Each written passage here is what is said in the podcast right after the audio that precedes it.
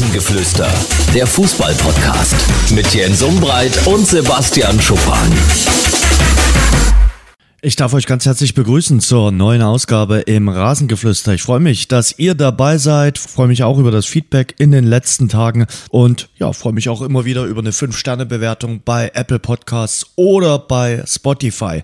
Heutige Ausgabe haben wir am späten Vormittag aufgenommen und dann passiert es eben manchmal, dass ich zwischen Aufnahme und Veröffentlichung Dinge überholen. Zum Beispiel die Situation beim VfB Stuttgart. Darüber haben wir heute geredet und jetzt ist es am Abend offiziell geworden. Der VfB hat sich von Pellegrino Matarazzo getrennt. Auch über den ersten FC Saarbrücken haben wir gesprochen. Da war Koschinat allerdings noch nicht entlassen. Das nur für euren Hintergrund. Heutige Folge wird wieder präsentiert von unserem Exklusivpartner Radeberger Pilsner. Jetzt geht's hinein. Viel Spaß wünsche ich euch. Es ist Montagvormittag und der Mann, ich kann es nämlich sehen von der Kamera, schlürft in seiner Tasse. Und lass mich raten, äh, Sebastian, es ist irgendwas mit Matcha, oder? Es ist Matcha, ja, guck, ich habe hier sogar so eine richtig, eine richtig Hast du eine Sekretärin eigentlich, die, die, die so sagt, okay, für, für Sebastian Schuppan muss ich immer äh, genügend Matcha äh, bereithalten, damit der gut in die Woche startet? Meine Frau? Ne, ne, du sitzt, ach, du bist zu Hause, du bist im Homeoffice, also gerade? Ja. Okay, dass deine Hause. Frau Matcha äh, weiß, dass. Ja, ja gut. Selbst also bist du dein eigener Sekretär? Ja, ich bin mein eigener, mein eigener Diener. Sebastian, ich habe aus der Vorkommunikation herausgehört, es war ein kinderloses Wochenende und es war auch ein frauenloses Wochenende. Wie war dein Wochenende? Schön. Ich äh, hm. war zum Wandern im Sauerland unterwegs und ähm, mit einem sehr guten Freund von mir und wir haben echt ja wirklich Zeit zu zweit verbracht, viel gewandert, viel gesprochen, mhm. viel gegessen und äh, ja dementsprechend war es wirklich bis zum Sonntagmittag äh, kinderlos und ja. Erklär uns mal ein bisschen äh, Sauerland. Äh, ich sag mal, viele hören uns ja nun aus Sachsen oder vielleicht aus dem Osten Deutschlands. Die waren vielleicht noch nicht im Sauerland. Gib uns mal die Reiseempfehlung Sauerland. Lohnt das? Ich weiß gar nicht, ob es sich so richtig lohnt. Also es ist auf jeden Fall so Erhebung von 500 Metern. Also nur fürs Wandern soll, müsste man jetzt nicht kommen. Aber uns ging es ja darum, ähm, mein Freund ist aus Hamburg und äh, ich aus Würzburg, so wir wollten irgendwo, dass jeder halbwegs eine erträgliche Fahrt äh, in Kauf nehmen muss nur. Und dementsprechend haben wir uns das auserkoren und es war schön. Also wenn man sich gut versteht mit jemandem und wenn man äh, gern Zeit miteinander verbringt, dann kann es ja auch äh, durchaus in einer trostlosen Umgebung sein, aber es war es nicht. Also war schön. Wir sind wir sind viel gewandert, aber es war dann in der Nähe von Paderborn ist das ja das. Also es war glaube ich nur eine halbe Stunde entfernt und sehr schön und äh, sehr schönes Hotel und äh, da eine schöne Zeit verbracht und jetzt jetzt wieder daheim und äh, wieder, wie man so schön sagt, am, am Hasseln, am Arbeiten. Okay, am Hasseln wird auch Hasseln, was ich noch nie gehört habe. Nein, Malochen quasi. Malochen kenne ich, Malochen ja. kenne ich, aber Hasseln sagt mir jetzt äh, bislang noch nicht. Ja, das ist das englische Wort dafür. Für Malochen. Ach so, ja, stimmt, okay. Ja, äh, jetzt, äh, ich, ich dachte, das ist irgendein Begriff bei dir aus dem nee. Fränkischen, keine Ahnung. Ja, mhm. ja äh, ich war Samstag äh, auch gut unterwegs. Äh, ich, wir reden ja gleich über das Topspiel äh, Dortmund gegen Bayern. muss ich sagen, habe ich auch erst in der Zusammenfassung geschaut. Also lange, dass ich mal den Klassiker verpasst habe, aber ähm, später am Abend Geburtstagsparty äh, guter Club bei uns in der Stadt mit einem der besten DJs der Stadt. War sehr schön. Und zuvor nochmal quasi das musikalische Kontrastprogramm in Dresden, nochmal Pichmänner. Pichmänner, sagt ihr was? Ja. So ein bisschen ja, Oktoberfest. Oktoberfest. Nochmal Laila in diversen Versionen gehört und äh, durchgesungen und äh, mitgegrölt und geguckt, ob der Kollege Benny Kirsten, den ich ja letzte Woche hier im Podcast hatte, äh, tatsächlich keine Lederhose trägt. Er hat wirklich keine Lederhose ich getragen. Er hat wirklich. Ja. Wirklich? Ja, konnte er sich äh, leisten, ja. Und äh, wie gesagt, das wollte ich natürlich testen. Einige ehemalige Dynamos gesehen, also Benny Kirsten natürlich, Thomas Neubert, Thomas Köhler. Äh, war einiges los äh, da am Samstag und ich muss, äh, bevor wir starten, auch noch mal ein kleines Dankeschön loswerden. Es soll ja durchaus hilfsbereite Polizistinnen in Dresden geben, aber mein Ding geht an zwei Polizisten vom Revier Dresden Mitte, die mir am Samstagabend geholfen haben aus einer durchaus misslichen Situation. Ich will das jetzt nicht äh, ins Detail gehen, aber ja, es gibt äh, hilfsbereite und freundliche Polizisten, durchaus auch Dynamo-Sympathisanten, die hören den Podcast jetzt bestimmt nicht, aber den schicke ich trotzdem mal einen Gruß raus. Die haben mir am Samstag vor dem Pichmännel nämlich geholfen geholfen, also vor der Veranstaltung. Und ja, danke für nichts. Dann im Gegensatz dazu an die Spießbürger und äh, Denunzianten, die mich am Samstag da in was reinreiten wollten. Und die Polizisten haben mir dann entsprechend geholfen. Das wollte ich mal einfach loswerden. Etwas kryptisch ja. die Aussage, Jens, aber. Ja, gut. ich weiß, war eine unschöne Situation, bevor ich den Samstagabend mit der Party richtig äh, starten konnte. Okay. Was glaubst du, äh, Party am Samstag in, in, in Dortmund? Äh, die Dortmunder haben dieses 2 zu 2 gefühlt wie einen Sieg gefeiert, oder? Ja, also das hat mir, also trotzdem ich äh, da unterwegs war, haben wir das Spiel geschaut zusammen und es hat mir echt großen Spaß gemacht. Es war ein ganz intensives Spiel und die Stimmung ist, glaube ich, so übergekocht wie lange nicht mehr im Signal Iduna Park. Und ja, ich hatte große Freude daran, äh, muss ich ehrlich sagen, weil das doch was ist, was wir uns seit Jahren äh, gewünscht hatten, dass es mal wieder ein bisschen ausgeglichener zur Sache geht. Und die Bayern bieten im Moment eben einiges an, was, äh, was solche Sachen angeht. Und äh, der BVB ist reingestochen und ja, so halt eine coole Geschichte wieder mit Modest. Ne? Erst haben wir ihn alle verteufelt, weil er die, weil er die Chance nicht reinmacht, die ja eigentlich wie gemacht für ihn war.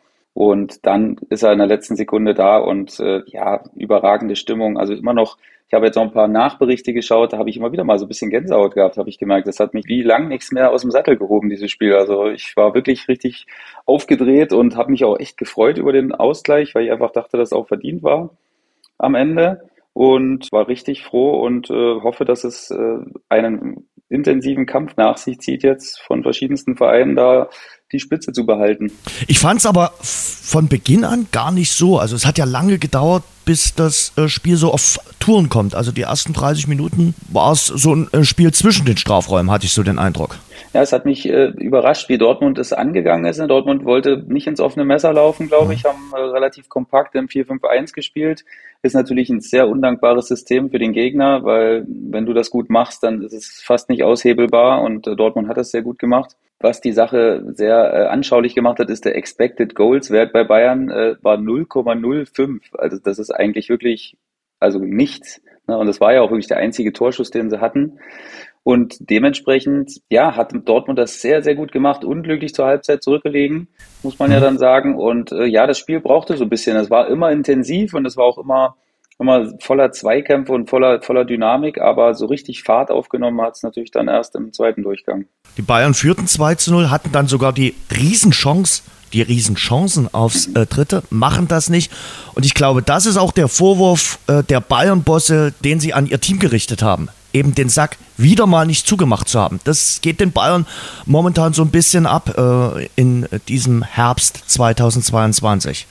Ja, definitiv. Ich meine, was man ja, wenn man es ins große Ganze setzen will, muss man ja sagen, beide Mannschaften standen vor einem riesigen Umbruch, nämlich in dem mhm. Sinne, dass sie beide ihren Top-Torjäger verloren haben. Und ähm, man sieht auch, dass bei beiden noch nicht alles top ist und dass beide noch zu kämpfen haben mit dieser Umstellung, sich immer noch nicht so richtig ähm, wohlfühlen in der Variante, wie es jetzt aktuell ist. Aber das macht die Sache ja auch irgendwie wieder so spannend. Dortmund hat eben mit Modest jemanden, der bisher auch noch nicht so funktioniert hat. Und ähm, die Bayern haben es äh, nur im Kollektiv versucht aufzu, aufzuheben.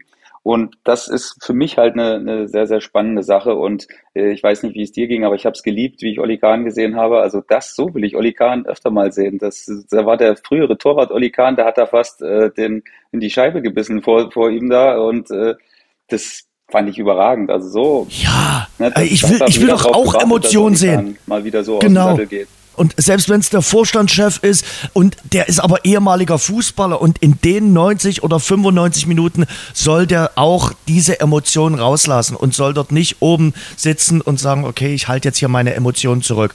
Weil Fußball ist nun mal ein Spiel der Emotionen. Gestern auch wieder erlebt, kommen wir später noch drauf zu sprechen. Das merkt man einfach und dann gehen auch mal mit dir die Pferde durch und er hat sich ja dann so auch selbst so ein bisschen auf die äh, Schippe genommen und ich finde, das ist äh, ja, genau richtig. Also äh, davon lebt dieser Sport und das ist ja jetzt nicht zu viel gewesen oder so, sondern ja, es war genau richtig. Obwohl, man muss ja sagen, äh, ich glaube, der Kollege Oliver Kahn war mit dem Schiedsrichter Dennis Eitekin nicht zufrieden. Aber ich sag mal ganz ehrlich, die können was für einen Schiedsrichter nehmen. Irgendeine Mannschaft wird sich immer wieder drüber aufregen, weil in den letzten Jahren waren es vor allem die Dortmunder, die über den Schiedsrichter geschimpft haben. Nun sind es die Bayern. Und ich bleibe dabei, Dennis Eitekin ist einer der besten deutschen Schiedsrichter. Wen willst du sonst äh, für das Spiel äh, zulassen? Jetzt haben sie schon, sind sie schon über ihren Schatten gesprungen beim DFB, haben gesagt, äh, da darf jemand aus dem Freistaat Bayern dieses Spiel pfeifen. Was willst du sonst noch machen? Willst du jetzt jemanden aus dem Ausland holen? Keine Ahnung. Ja, gar keine schlechte Idee. Der wäre weniger äh, emotional verbunden irgendwie, aber trotzdem ich finde auch, dass er es gut gemacht hat. Ich meine, es ist jetzt die Frage, ob er sich mit den Aussagen danach so ein bisschen Gefallen getan hat. Ne? Das, da hat er natürlich ein bisschen mehr dazu beigetragen, ähm, dass es ein bisschen schwammiger wurde. Ähm, obwohl ich glaube, wird es ihm zugute halten, dass er es sehr gut gemeint hat. Er wollte es einfach erklären. Er wollte nicht eingreifen in dieses Spiel. Er wollte das nicht durch eine Entscheidung seinerseits irgendwie äh, in eine Richtung lenken. Und im Endeffekt, wenn man es mal grob äh, überschlägt, hat er ja gesagt, die erste war eigentlich nicht gerechtfertigt, die erste gelbe Karte für Bellingham und deswegen hat er bei der zweiten äh, potenziellen gelben Karte Nachsicht walten lassen. Und ähm, das ist doch aber auch eigentlich genau dieses, dieser Ermessensspielraum, dieses Fingerspitzengefühl, was wir uns manchmal wünschen. Und in dem Sinne fand ich es gut, dass er es gemacht hat. An Bayerns Stelle musst du dich natürlich beschweren, weil es natürlich klar ein Tritt ins Gesicht ist und alles nicht mit Absicht, aber hat natürlich zur Folge, dass, dass Davis ausgewechselt werden musste, was einen großen Einfluss aufs Spiel genommen hat, diese Auswechslung alleine, wie wir dann nachher gesehen haben. Und dementsprechend ist natürlich doppelt ärgerlich und auch verständlich, dass sich die Bayern da aufregen. Aber für uns als neutrale Zuschauer war es eine gute Entscheidung von Altigin, das so zu machen. Wenn er äh, gelb hat, und das hatte Bellingham, ist es aus meiner Sicht gelb-rot. Das ja. muss man aus meiner Sicht so sagen. Es ist schon, ja, der, der Fuß ist einfach zu hoch und geht ins Gesicht. Also, ähm, und ob das jetzt die 43. oder 79. Minute ist, wenn er gelb hat, muss er da dann durchgreifen. Ja. Muss ihm eigentlich gelb-rot zeigen. Genau. Und äh, das ist sicherlich auch noch ein bisschen das Ungestüme bei allem Lob, was Bellingham momentan äh, abbekommt dass er so noch ein bisschen an sich hat. Ich glaube, das ist so einer der wenigen Punkte, an dem er noch arbeiten muss. Das ist ja nicht das erste Mal gewesen, das Bayern-Spiel, dass er da manchmal auch die sehr, sehr harte Klinge rausholt, äh, der Jude. Äh, aber ansonsten aktuell natürlich ein Spieler, der in überragender Form ist und der wahrscheinlich der beste Kicker äh, beim BVB ist und der dieser Mannschaft natürlich ungemein hilft. Und da hast du natürlich recht, bei den Bayern muss Davis raus und bei den Dortmundern bleibt der wichtigste Mann damit auf dem Feld. Ja, ja das ist Jude Bellingham. Es äh, steht für mich so für diese Attribute, die, die man in Dortmund eigentlich äh, favorisieren sollte, ne? weil er steht halt auch für dieses Zupacken und der ist frech für sein junges Alter, ne?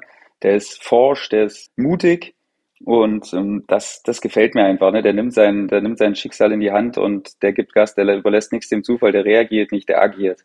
Und äh, das gefällt mir einfach sehr gut. Und in diesem Alter das so zu machen, ist bemerkenswert und nicht normal. Und da kann man sich nur wünschen, dass der noch so lange wie möglich beim BVB spielt. Da muss man, glaube ich, ein bisschen Angst haben, dass das die letzte Saison vielleicht ist. Das wollte ich gerade fragen. Mit Qualitäten bist du natürlich ähm, für jede Mannschaft auf der Welt ein Zugewinn. Und ähm, ja, der BVB hat natürlich schon gut nachverpflichtet mit Sali Özcan. Der macht natürlich auch einen sehr guten Job. Der passt da sehr gut rein. Das war eine ganz schlaue Verpflichtung vom BVB. Aber ähm, wenn du Bellingham verlieren solltest, das wäre ein ganz, ganz herber Schlag auch so, weil das eben der das verkörpert, was der BVB so unbedingt braucht im Titelkampf. Das ist so. Und glaubst du, dass sie ihn über die Saison noch irgendwie halten können? Sie haben ihm ja so immer wieder ein bisschen was angeboten. Sie haben ihm mehr Geld gegeben, sie haben ihn jetzt zum Vizekapitän gemacht. Er hat jetzt in den letzten Spielen, wo Reus und Hummels gefehlt haben, schon die Kapitänsbinde getragen. Ich glaube, das hat ihn auch sehr stolz gemacht, in so einem jungen Alter schon Kapitän zu sein. Glaubst du, dass sie es schaffen könnten, ihn sogar noch, naja, über das ja, also über den Sommer 2023 in Dortmund für eine Saison zu halten? Oder denkst du, naja, der sagt dann, okay, mein Weg ist woanders, wahrscheinlich wieder in der Heimat? Man kann es nur hoffen. Ne? Also es ist total richtig, wie sie das machen, dass sie alles tun, um ihm das, äh, um ihm das zu ermöglichen, was er sich vorstellt und um ihm die Verantwortung zu geben, die er auch möchte und fordert, glaube ich. Und vielleicht bekommst du es hin, weil man sieht ja auch, ne, äh, weil nach dem Tor in Sevilla ist er zu Edin Terzic gelaufen. Da besteht eine gute Verbindung, glaube ich. Das machst du als Spieler sonst nicht, wenn du nicht was übrig hast für jemanden. Und das ist, glaube ich, ein gutes Zeichen. Ich glaube, es geht dann am Ende nur über die persönliche Schiene, weil mit Geld, ja, okay, Geld ist ihm sicherlich nicht unwichtig, aber der weiß, glaube ich, dass er sich keine Gedanken mehr machen muss. Und da geht es jetzt nicht nur ums Geld. Ne? Ich möchte nicht sagen, da geht es nicht gar nicht ums Geld, da geht es nicht nur ums Geld. Und über die persönliche Schiene, glaube ich, äh, kann man ihn schon noch ein Jahr halten. Das ist möglich, weil er hat ja auch alles. Er spielt Champions League, er spielt um die Meisterschaft. Äh, er kann in der Champions League auch äh, relativ weit kommen, sagen wir mal so, wenn die Mannschaft weiter an sich arbeitet und sich weiter verformt und im positiven Sinne natürlich. Und wenn Sebastian Aller zurückkommt, dann wird das natürlich eine Mannschaft mit noch stärkerem und noch schärferem Profil werden nachher. Und ich glaube schon, dass es möglich ist, ihn nochmal über die Saison hinaus zu halten, ein Jahr danach, glaube ich, wird es fast unmöglich. Ja. Und die Mentalitätsfrage stellte sich dann am Samstag nicht, die, die immer gestellt wird beim äh, BVB. Äh, sie sind wirklich zurückgekommen nach einem 0 zu 2 Rückstand und das nicht gegen irgendwen, das nicht gegen Blau-Weiß Bethlehem, sondern gegen den FC Bayern. Das ist, finde ich, auch wieder ein Schritt nach vorne, dass Edin Terzic das dann auch mal äh, so adressiert. Ne? Das fand ich, fand ich wirklich gut und auch mutig, das dann so zu machen, ne? dass er gerne jetzt eine Frage über die Mentalität hören würde. Und äh, das gehört auch dazu jetzt so, dass wenn man das mal liefert, dann muss man das auch feiern. Ich glaube und ich hoffe vor allen Dingen, dass die Mannschaft da jetzt ganz viel draus zieht aus diesem, aus diesem Ereignis, was jetzt am Wochenende stattgefunden hat und aus dieser Stimmung. Ich hoffe, dass sie die aufgesogen haben und dass sie daraus jetzt einfach auch mal einen Lauf machen müssen, weil den brauchen sie jetzt natürlich auch. Bei aller Euphorie war es am Ende trotzdem nur ein Unentschieden und die letzten Spiele in der Bundesliga waren jetzt auch nicht absolut von Erfolg gekrönt. Und deswegen würde ihnen natürlich mal so eine kleine Serie jetzt auch gut tun. Jetzt geht's zum Tabellenführer für den BVB zu Union Berlin. Es wird nicht unbedingt einfacher. Ja, genug, ja, das stimmt. Ja. Und erstmal haben sie, glaube ich, noch Champions League sogar zu Hause genau, gegen Sevilla. Sevilla. Mhm. Und dann, Die mit neuem Trainer. Spitzenspiel ist natürlich gut. Ich habe das Spiel letzte Saison da gesehen. Da haben sie, da haben sie gewonnen in Berlin. Das äh, wird den Berlinern auch immer noch in äh, Erinnerung bleiben. Das haben sie sehr gut gemacht an dem Tag und äh, bin gespannt, ob sie das nochmal wiederholen können, weil Union ist natürlich eine extrem schwer zu knackende Nuss momentan. Äh, die gewinnen ihre Spiele, wenn es nicht immer schön ist und äh, sind jetzt, wie man sagen muss, zu Recht Tabellenführer bis jetzt. Wollen wir über den Gegner äh, von Union äh, sprechen, äh, über den VfB Stuttgart, da kommen wir nämlich auf die Trainer auch zu sprechen. Also jetzt stand Montag, später Vormittag, ist Matarazzo noch im Amt. Aber wir wissen halt nicht, äh, wie sich der am Montag fortschreitet. Ähm, ich kann mir schon vorstellen, dass in der Stuttgarter Vorstandsetage seit gestern die Köpfe rauchen, äh, wie man weitermacht. Äh, eingedenk auch dessen, dass der VfB Stuttgart jetzt am nächsten Wochenende dieses ganz, ganz wichtige Spiel vor der Brust hat gegen den VfL Bochum und sie sicherlich jetzt darüber nachdenken, geben sie dieses Spiel Matarazzo noch oder handeln sie jetzt schon vor diesem Spiel?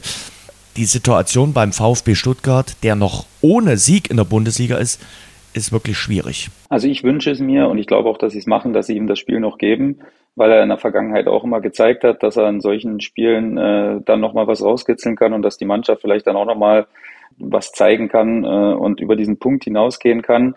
Ich würde es mir wirklich wünschen, weil der VfB ist trotzdem eine Mannschaft, die ich gern anschaue, muss ich ganz ehrlich sagen. Diese Ausrichtung mit vielen jungen Spielern, offensiv ausgerichtet, das gefällt mir einfach und ich glaube, dass der VfB trotzdem Kontinuität braucht äh, am Ende und nicht jetzt nochmal einen Trainerwechsel dann wieder zu Adi Hütter oder wer da noch äh, kolportiert wird. Das äh, weiß ich nicht, ob das den VfB wirklich voranbringen würde. Deswegen hoffe ich wirklich, dass sie ihm das Spiel geben und ich hoffe, dass der VfB das auch gewinnt, damit mhm damit da weiter was wachsen kann und was entstehen kann. Fand ich nämlich auch in der letzten Saison, als sie sich so auf der letzten Rille gerettet haben mit so viel Emotion äh, am letzten Spieltag, äh, hatte man schon das Gefühl, ja, da kann was wachsen. Und sie haben ja wirklich auch schon in der letzten Saison auch ein paar Tage und Wochen gehabt, wo es schwierig war, wo sie auch auf einem Abstiegsplatz standen. Und sie haben dem äh, Pellegrino Materazzo auch da immer die Treue äh, bewiesen, vor allen Dingen Sven Mislintat, der da nicht irgendwie nervös geworden ist, sondern wirklich die ruhige Hand äh, bewiesen hatte in der letzten Saison. Aber ich glaube, sie macht es natürlich nachdenklich, dass sie immer noch ohne einen Sieg sind in, dieser Saison. Und ich glaube, wir haben jetzt auch schon den neunten Spieltag absolviert. Also das macht es nicht einfacher. Und äh, ganz so viele Argumente hat natürlich äh, Pellegrino Materazzo auch nicht mehr in der Hand. Ja, du hast es mir vorweggenommen. Also ich glaube, da muss man wirklich ein Lob an Sven Mislintat aussprechen, auch in der letzten Saison, dass er da wirklich und ich glaube, Sven Mislintat, ohne dass ich es 100% weiß, ist nur so ein Gefühl, dass der sich wirklich mit Haut und Haaren vor Pellegrino Matarazzo gestellt hat. Also auch Gegenwind aus dem eigenen Verein gegenüber, denke ich, dass er es wirklich gut gemacht hat und dass er sich da stark gemacht hat und dass er am Ende auch belohnt wurde, fand ich richtig gut. Und ähm, klar, jetzt ist natürlich die spezielle Konstellation, dass es auch so eine kleine Neustrukturierung im Verein gab. Ne? Sammy Kedira wurde als externer Berater zugekommen, Christian Gentner ist neuer Leiter Lizenzspielerabteilung und Philipp Lahm auch noch in beratender Funktion tätig. Ähm, das ist natürlich so ein bisschen vielleicht die Gefahr, wie gesagt, alles nur gefährliches Halbwissen von Weitem, ne, dass da jetzt irgendwie eine Veränderung herbeigebracht werden soll oder muss. Und ähm, deswegen bin ich aktuell leider nicht ganz sicher, ob er die Woche überhaupt äh, durchhält. Aber wie gesagt, ich, ich würde es mir wünschen und ich hoffe es auch für ihn und dass er dann das Spiel gegen den VfL Bochum gewinnt. Ja, der VfL Bochum aber jetzt natürlich auch wieder ein bisschen im Aufwind. Die haben den Trainer schon gewechselt. Und da kommen wir äh, zur möglichen Station, wo der Ex-Trainer vom VfL Bochum hinwechseln könnte. Schalke 04. Schalke wird noch eine Woche am Trainer festhalten. Aber Thomas Reis steht ja quasi schon in den Startlöchern, wenn man den Medien trauen kann. Äh, das war wieder kein guter Auftritt äh, von Schalke am Samstag in Leverkusen. Sicherlich Leverkusen auch jetzt nicht die Kragenweite äh, von Schalke 04. Aber Schalke tut sich als Aufsteiger extrem schwer. Ja, das ist so. Aber das hat man eigentlich auch nicht anders erwartet. Ne? Also man hat natürlich gehofft, dass so äh, diese Euphorie vom Aufstieg, dass man die mitnehmen kann und vielleicht so ein bisschen wie Bremen einfach im gesicherten Mittelfeld dann nachher oder sogar ein bisschen weiter vorn ähm, eintrudelt. Aber ja, das ist halt die Realität. Ne? Ähm, es ist eine ganz schwierige Kaderzusammensetzung gewesen, wieder für Ruben Schröder, das, äh, das hinzubekommen. Und ähm, ich glaube, er hat es wieder gut gemacht, aber es ist natürlich trotzdem so, dass Schalke nicht mehr der FC Schalke von vor fünf, sechs Jahren ist. Ne? Das, das dürfen wir alle nicht vergessen und wir dürfen das nicht gleichsetzen mit, äh, das ist jetzt eine totale Enttäuschung. Ich glaube, es war jedem klar in und um den Verein, dass es eine harte Saison wird und das einzig und allein der Klassenerhalt das Ziel ist. Und ja, jetzt ist man halt genau da, wo man auch steht, glaube ich, leistungstechnisch in der Liga. Und Thomas Reis, ich weiß nicht, ob ich das so gut finden würde, muss ich ehrlich sagen. Weil der ist natürlich jetzt erst ganz frisch raus und äh, ich habe es ja schon mal gesagt, ich glaube, dass es für einen Trainer auch wichtig ist, dann mal zur Ruhe zu kommen und mal so ein bisschen zu reflektieren, was ist eigentlich passiert in der Zeit. Und wenn du die Zeit gar nicht nehmen kannst ähm, und direkt wieder ins nächste Kapitel marschierst, kann natürlich logisch sein, dass er da voll fit ist für und dass er da sich da bereit fühlt. Aber das ist ja schon ein Rivale, also das ist ja schon ein Derby, Schalke gegen Bochum. Ich würde es jetzt nicht mit, mit, mit äh, Dortmund und Schalke gleichsetzen, aber das ist schon so eine kleine Rivalität. Ich weiß gar nicht, ob das die Fans so cool finden würden. Von, von Schalke jetzt? Ja. Keine Ahnung, ich habe manchmal den, so den Eindruck, die wären ganz zufrieden, wenn äh, Frank Kramer nicht mehr Trainer ist. Ja, also ich glaube, man, man ist mit, mit Frank Kramer alles andere als zufrieden und äh, die Mitteilung äh, aus dem äh, sportlichen äh, Stab, die war kurz und knapp. Die Leistung unserer Mannschaft hat uns maßlos enttäuscht. Der Trainerstab um Frank äh, Kramer, die Mannschaft und wir alle sind nun gefordert, gegen Hoffenheim in allen Belangen eine verbesserte Leistung zu zeigen. Also da hat man Kramer natürlich direkt mit in die Pflicht genommen und weiß, was da gegen Hoffenheim im nächsten äh, Spiel auf demselbigen, also auf dem Spiel steht, das ist durch die Blume gesagt ein Job-Endspiel für ihn. Glaube ich auch, das ist halt so. Ich meine, äh, Frank Kramer hat jetzt auch bei Bielefeld, als er den Klassenhalt geschafft hat, nicht den absoluten Hurra-Fußball gespielt, aber am Ende ist das schön, was erfolgreich ist. Und ähm, wenn dann aber dazu die Punkte ausbleiben, dann äh, hat man natürlich da ein bisschen größere Angriffsfläche. Und ja, also ich lese es jetzt zumindest für mich auch so, dass es, dass es schon ein sehr, sehr entscheidendes Spiel ist. Ja, ähm, du hast schon recht. Also den attraktivsten Fußball haben sie nicht gespielt. Sie hätten natürlich noch mit Mike Biskins einen im, im, im Trainerstab. Aber ich glaube, Mike Biskins wird sich das Ganze nicht mehr antun. Also der will Co-Trainer auf Lebenszeit bleiben und hin und wieder vielleicht nochmal als Interimscoach einspringen. Aber als fester Chefcoach sieht er sich, glaube ich, auch ich nicht auch, mehr. dass das keine, keine so richtige Option ist. Aber ich meine, es sind ja äh, gute Trainer auf dem Markt. Ne? Wir haben ja vorhin schon angesprochen, Adi Hütter ist auf dem Markt. Sebastian Hoeneß. ist auf dem Markt, genau. Da hast du natürlich schon Bruno Labbadia ist noch. Domenico ja, Tedesco. Tedesco. Es gibt genügend Leute, die die, die nötige Qualität hätten und äh, deswegen mhm. würde ich jetzt da erstmal entspannt bleiben und schauen, wie sich, wie sich jetzt die Mannschaft gegen Hoffenheim schlägt. Wird auf jeden Fall interessant sein. Und äh, Bayer Leverkusen hat reagiert gehabt nach der Niederlage in der Champions League. Gerardo Siriana, von dem wir alle in der letzten Saison so überzeugt gewesen sind, der wirklich gute Arbeit geleistet hat, der Leverkusen wieder in die Champions League geführt hat und auch schön Fußball spielen lassen hat. Das hat in dieser Saison dann gar nicht mehr funktioniert. Und jetzt Xavi Alonso, der ja noch so ein bisschen ein Trainer-Novize ist, muss man sagen. Der erste Auftritt war okay, war, war gut. Ja, ich finde die, find die Lösung charmant, äh, auch mal ein anderes Regal zu greifen, ne, eine andere Schublade mal aufzumachen und äh, jemanden hm. mit seiner Erfahrung zu holen. Wir wissen ja, guter Spieler bedeutet nicht gleich äh, hm. guter Trainer, aber er macht natürlich erstmal einen sehr, sehr eloquenten Eindruck, ne, ähm, hat alles gesehen und hat natürlich jetzt auch ein bisschen das Glück gehabt, dass mit Schalke ein Gegner kam, den man jetzt quasi überrollt hat, äh, was natürlich sehr, sehr mhm. helfen wird, auch im Implementieren neuer Sachen, die er jetzt äh, reinbringen wird. Hat natürlich eigentlich nicht viel Zeit, weil er auch wieder Champions League direkt ist. Dementsprechend, ja, ähm, wird er auch seine Zeit brauchen, aber ähm, die Mannschaft hat natürlich die Qualität, trotzdem äh, es jetzt neue Sachen gibt, dass sie ihre Punkte holen können und das deutlich mehr als in den vergangenen Wochen. Und dementsprechend glaube ich schon, dass er dann nochmal die Vorbereitung brauchen wird, um die Sachen, die er wirklich reinbringen möchte, dass er die implementieren kann. Aber der wird jetzt auch punkten, da bin ich mir sicher. Wir waren uns ja eigentlich alle sicher, dass die Mannschaft äh, sehr, sehr gut besetzt ist und eigentlich ja, in den Top 4 äh, reinkommen sollte. Und dementsprechend werden sie sich da jetzt auch aufmachen, um, um den Abstand nicht zu groß werden zu lassen. Aber in den Top 4 stehen momentan die Bayern, Dortmund, Freiburg und Union. Über Freiburg und Union haben wir auch schon häufiger hier gesprochen. Die haben wir auch schon Lob gepriesen.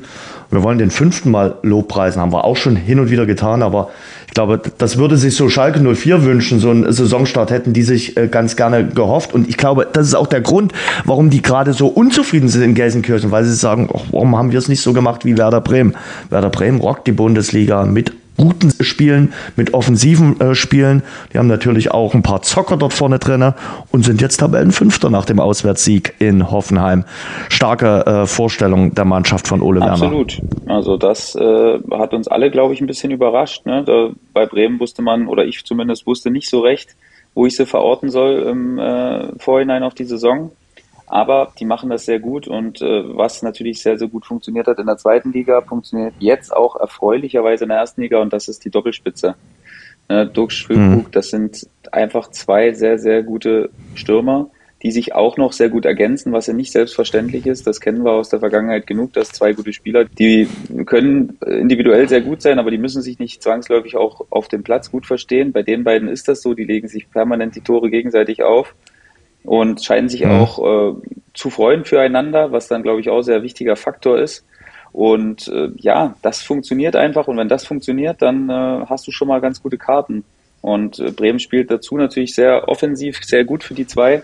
Sie werden andauernd gefüttert mit Bällen und äh, das passt im Moment sehr gut. Und ich habe es ja hier schon oft gesagt, bin Ole Werner Fan geworden, ähm, finde seine unaufgeregte Art sehr, sehr gut, auch für die Mannschaft jetzt. Und freue mich ja wirklich für Werder Bremen. Ich meine, das ist auch ein Verein, der gebeutelt war in den letzten Jahren und der wirklich nicht viele tolle äh, Momente hatte, bis auf den Aufstieg jetzt. Äh, und deswegen macht mir die Mannschaft Spaß und ich schaue es auch gern zu. Mhm. Kann man wirklich so sagen. Ist Füllkrug einer für die Weltmeisterschaft, also für das deutsche Team, für den Kader? Also ich hätte gesagt ja, aber als ich Hansi Flicks Antwort am Samstag äh, vor dem Spiel gehört habe, hätte ich gedacht nein. Ne, obwohl er Echt? natürlich nicht gesagt hat nein, aber ich hätte gedacht, seine Körpersprache und seine Art, wie er geantwortet hat, hätte eher nein bedeutet. Das nehme ich bei Mats Hummels. Bei Mats Hummels glaube ich, da ist nichts mehr zu machen. Also da ist die Körpersprache für mich eindeutig. Bei Füllkrug würde ich sagen, alles möglich. Okay, ja, ich würde mich ja freuen. Also ich meine, wir brauchen einfach auch so einen Stürmer, ne, der kopfballstark ja. ist, den man auch mal bringen kann nachher das heißt ja auch nicht, dass Niklas Füllkrug dann jede Minute der WM spielen soll. Nö. Muss. Aber es steht nach 78 Minuten 1 genau. zu 1 gegen Japan. Und dann sagst du, okay, jetzt bringen wir den Füllkrug mal rein. Genau, sowas, also ne, dass du allein diese Option im Kader hast, dann mhm. nachher einen großen äh, Mittelstürmer bringen zu können, ähm, der dann natürlich auch noch eine Menge Selbstvertrauen hat. Ich glaube, dass man das machen muss sogar. Sollte, muss. Aber ja, mein Bauchgefühl hat mir jetzt nur gesagt, dass es vielleicht äh, nicht auf der Prioritätenliste ganz vorne bei Hansi Flick steht. Äh, wer glaubst du denn, wen wir da jetzt mitnehmen? Also soweit ich weiß, haben Haaland und Lewandowski immer noch nicht die deutsche äh, Staatsbürgerschaft. Und du brauchst ja, ja irgendjemanden. Ich meine, Jogi Löw hat es ja eigentlich auch immer ohne gemacht, ne? Und das so ein bisschen in der Gesamtheit aufgefangen, mhm. die Geschichte. Und ähm, ich meine, Hansi Flick war natürlich auch lange äh, Co-Trainer. Mhm. Ähm, und äh, ja, dementsprechend würde es mir jetzt nicht überraschen, wenn, wenn wir da, wenn, wenn die, da, die Taktik da so weitergefahren wird. Mhm. Aber ich bin mir relativ sicher, dass es keine schlechte Idee wäre und auch kein Fehler wäre, jemanden wie Niklas Füllkrug dazu zu nehmen. Mann des Spieltags ist irgendwie Florian Kainz. Hast du mitbekommen? Der hat eine Sache geschafft, die es erst einmal gegeben hat äh, in der Fußball-Bundesliga. Der hat einen Elfmeter verschuldet, einen Elfmeter rausgeholt, ein Tor erzielt und ist dann noch vom Platz geflogen. All in one. Also wirklich, das hat erst Emanuel Pogatetz mal geschafft im äh, Trikot des ersten FC Nürnberg äh, 2014. Aber da ist er alles abgeräumt. Keine Ahnung, ob der da in der Mannschaftskasse dann heute was einzahlen muss. Kann natürlich sein, dass der was einzahlen muss. Hast du sowas mal erlebt? Also so ein Spiel, wo du wirklich vieles mitgenommen hast? Ja, ich hatte ja mal ein Spiel, wo ich zwei Eigentore gemacht habe und aber auch zwei Vorlagen. Also eigentlich auch wirklich, also wenn man es nur auf die Eigentore reduzieren möchte, dann äh, sagt man natürlich, oh Mann, rabenschwarzer Tag, aber es war eigentlich ein extrem gutes Spiel von mir, was dann halt leider ein bisschen runtergezogen wurde. Und da war halt wirklich auch alles dabei. Ne? Also mir, das war so heiß das Spiel, dass ich da, dass ich da gar, dass mir da eigentlich gar nicht aufgefallen ist, dass ich zwei Eigentore gemacht habe. Also das erste wurde mir dann so ein bisschen zugeschustert. Das sehe ich heute immer noch so, dass es eigentlich nicht mich äh, hätte treffen sollen. Mhm. Aber ja, das gehört dann irgendwie auch dazu, ne? dass man eigentlich eine Top-Leistung gebracht hat, aber das dann reduziert wird auf auf solche Sachen und ja, wird da aber auch mit zurechtkommen. Das macht einen einfach stärker, glaube ich. Da ist mhm. das nächste Spiel ein bisschen holprig, da geht man mit einem unguten Gefühl rein oder mit einem komischen Gefühl, aber da kann man sich nur selbst rauswühlen. Finden Sie jetzt heraus, wie großartig ein alkoholfreies Pilsner schmecken kann. Neu. Radeberger alkoholfrei. Hopfig frisch im Geschmack. Mit echtem Kalister Aroma Hopfen. Radeberger alkoholfrei. Jetzt probieren machen wir mal weiter. Äh, Stichwort Eigentor, weiß gar nicht, ob du das mitbekommen hast. Dynamo Dresden hat ja gestern äh, gegen Osnabrück äh, 3 zu 2 gewonnen, aber es ging los eben Mitte der ersten Halbzeit mit einem sehr, sehr unglücklichen Eigentor von Michael Akoto, der dann auch mitbekommt, dass sein eigener Torhüter ausrutscht, dann äh, ja, maßgeschneiderter Kopfball, der ins Netz geht. Und trotzdem hat er sich nach dem Spiel, natürlich auch, weil Dynamo äh, gewonnen hat, dann gestellt, hat gesagt, ja, dämliches Eigentor. Aber auch das äh, macht ihn dann sicherlich auch irgendwie ein bisschen stärker und natürlich aus dem Spiel heraus, weil sie dann in der zweiten Halbzeit auch mit Akoto ein paar Abwehraktionen hatten, die ihm dann wieder in dem Spiel äh, Selbstbewusstsein gegeben haben. Und eins muss man auch sagen, Spiele Dynamo gegen Osnabrück bleiben immer etwas Besonderes. Das stimmt. Also ich äh, vertrete jetzt mal hier eine, eine, eine unbeliebte Meinung. Also für mich war das fast kein Fehler von Akoto eigentlich. Weil der ist nicht deine einzige Moment, Meinung. Es ist Triljaccia, ne? Ja, der macht in ja. dem Moment das einzig ja. Richtige, weil wo soll der denn sonst hinköpfen? Der kommt ja, ja. gerade so ran. Und er, er hat gesagt, auch, er hätte ihn ins Ausgeköpft beim nächsten Mal. Das weiß ich nicht, aber der war auch jetzt nicht zu hart zurückgeköpft, der war wohltemperiert. Und äh, ich hätte gedacht, Triljaccia steht auch nicht gut in dem mhm. Moment mhm. und rutscht mhm. dann dazu noch aus. Also Akoto trifft für mich da jetzt klar, hängt er da mit drin, aber eher nur eine Teilschuld mhm. und ähm, würde dann wirklich die, die, das Gros auf, auf, auf Triaccia ab, abgeben, weil das war alles andere als, äh, als glücklich, was er da für eine mhm. Figur gemacht hat. Wir haben uns zur Halbzeit alle angeguckt und haben gesagt, ja, was wird das hier heute? Ganz ehrlich, zur Halbzeitpause habe ich nicht an diese große Wiederauferstehung von Dynamo Dresden gerechnet. Markus Anfang hat nach dem Spiel gesagt, ja, er war schon von der ersten Halbzeit komplett überzeugt. Auch äh, äh Amor Aslan hat das gesagt. Ich fand die erste Halbzeit okay. Klar, schlucken sie zwei dumme Gegentore. Aber dass sie da so rauschend gespielt haben, dass sie da so viele Torchancen hatten, das konnte ich eben nicht sagen. Für mich war es wirklich die zweite Halbzeit, wo sie dann mit den zwei schnellen Toren besser ins Spiel kommen und wo sie sich endlich auch mal was trauen, wo sie mutig sind und wo sie das Herz in die Hand nehmen und wo sie dann natürlich vom Publikum getragen äh, wirklich auch diese Aufholjagd starten. Ich fand die zweite Halbzeit wirklich richtig ordentlich und ja, hoffe natürlich aus Dresdner Sicht, dass das so eine Initialzündung gewesen ist äh, für den weiteren äh, Verlauf jetzt im, im Herbst bis zur Weltmeisterschaft und natürlich auch für den weiteren Verlauf der Saison und dass die Mannschaft auch mal mutiger jetzt agiert, was die Offensive betrifft, dass man nicht nur sagt, okay, wir müssen erstmal hinten die Null halten, sondern wir trauen uns auch mal wieder Chancen zu produzieren, auch wieder mal nach vorne zu spielen und wir versuchen auch mal wieder mehr als nur ein Tor zu erzielen. Das waren sie ja dann gestern gezwungen nach dem 0 zu 2 Rückstand.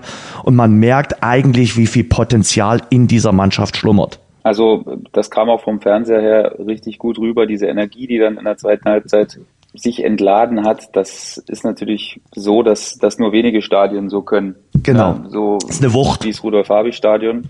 Und das war dann halt, da ist dann halt auch im, äh, im Falle von Osnabrück, da kannst du halt fast nichts machen. Also wenn, mhm wenn die Mannschaft mit so einer Energie auftritt und mit so einer Entschlossenheit dann wie in der zweiten Halbzeit, das Publikum dazu noch da ist, da wirst du hinten reingedrängt. Und ich meine, äh, äh, Kutscher hat da natürlich auch sehr gut funktioniert, immer wieder auch mit hohen Bällen in den Strafraum, äh, hat er, war da an jedem Ball dran, hat jeden Ball wieder scharf gemacht und war dann maßgeblich da, äh, beteiligt äh, bei den entscheidendsten Situationen immer wieder äh, mhm. der Initialzünder gewesen zu sein. Und ja, das ist dann natürlich geil, so wie du gesagt hast, so wie du auch gepostet hast. Ne? Der Fußball ist halt manchmal einfach richtig, richtig geil. So war es in Dortmund am Wochenende und so war es dann auch bei Dynamo. Das sind einfach so Emotionen, die dann geweckt werden, die man nicht so oft hat. Und ähm, ja, ich hoffe, es wird nicht das letzte Mal gewesen sein, dass das Stadion da so gebebt hat. Ja, muss man äh, wirklich so sagen, du spielst in der zweiten Halbzeit auch auf den K-Block zu. Äh, ja. Und das finde ich ganz, ganz wichtig auch immer bei der Platzwahl. Immer versuchen, so wie Dortmund versucht in der zweiten Halbzeit auf die Süd zu spielen.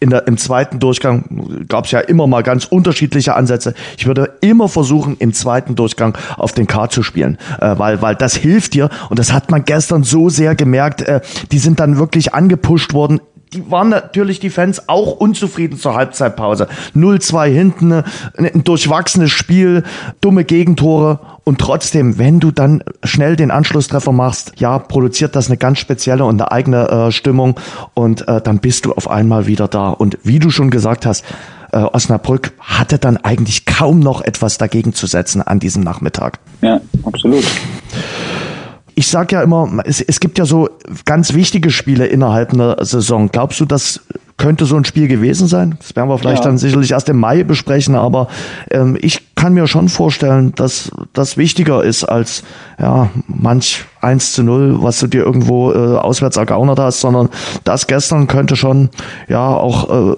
für die Mannschaft ein ganz wichtiger Erfolg gewesen sein. Ja, da nimmst du extrem viel mit aus solchen gedrehten Spielen. Ne? Vor allen Dingen so so ein 0-2, wo dann eigentlich, wo es eigentlich auch normal ist, dass jetzt keiner mehr absolut den riesen Glauben daran hat, äh, was auch die Zuschauer angeht.